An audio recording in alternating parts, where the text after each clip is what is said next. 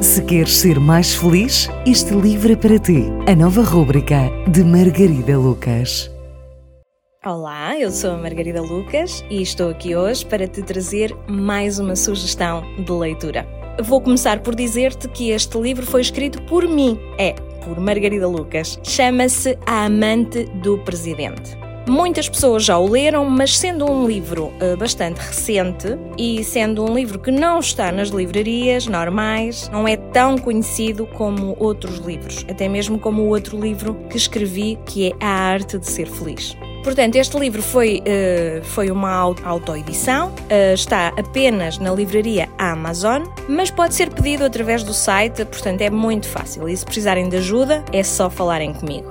O que é que acontece com este livro? Que tem um título tão sugestivo: A Amante do Presidente. Quando este título surgiu, eh, não tive nenhuma dúvida que era este o título que eu queria dar ao livro. Apesar de que, quando leres o livro, vais perceber que há muito mais do que isso. Portanto, aqui a amante do presidente fica sempre para segundo lugar, porque o que interessa é de facto a outra parte da história.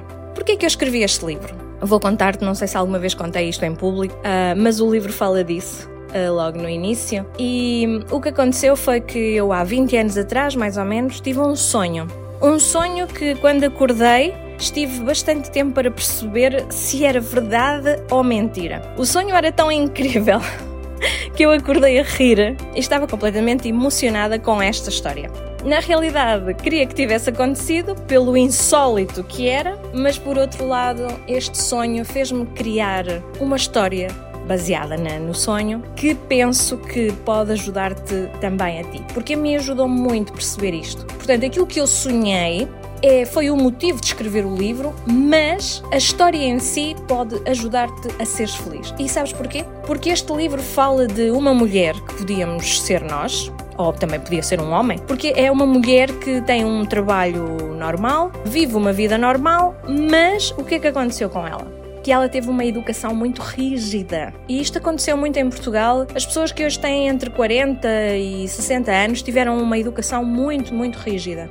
E o que é que aconteceu? Esta educação controlou a nossa mente para nós acreditarmos que tudo o que acontece à nossa volta ou é bom ou é mau. E pode-se estar agora a pensar, então, mas não é assim? Não é bom ou mau? Realmente não, porque o que é que acontece? Aprendemos a julgar, aprendemos que há pessoas muito boas e que há pessoas muito más. E de facto isso não, não é assim. Quando crescemos, quando vamos vivendo muitas coisas, percebemos que todas as pessoas são boas e más. Todas as pessoas. Depende de cada circunstância é a forma como nós agimos. E o que é que acontece? Ao nós pensarmos que as pessoas ou são boas ou são más, nós vamos pela vida cheios de expectativas. Porquê? Porque conhecemos uma pessoa que nos parece má e imediatamente pomos esta pessoa de lado. E se calhar esta pessoa estaria na nossa vida para nos ensinar muitas coisas ou até mesmo para nos fazer crescer. Um, muitas vezes são pessoas que nos trazem oportunidades de vida e nós deixamos passar estas oportunidades porque achamos que esta pessoa é má.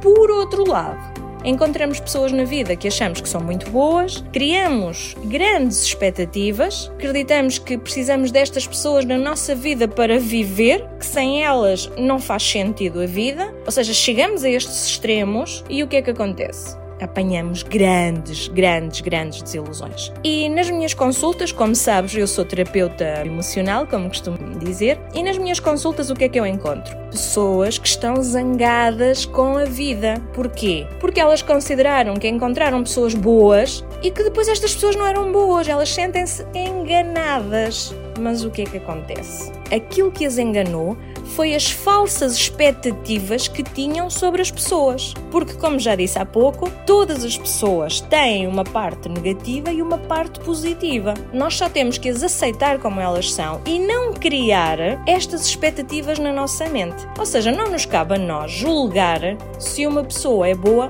ou má. Este livro conta de uma forma bastante interessante a história da Elizabeth, que de facto ela se deixou enganar.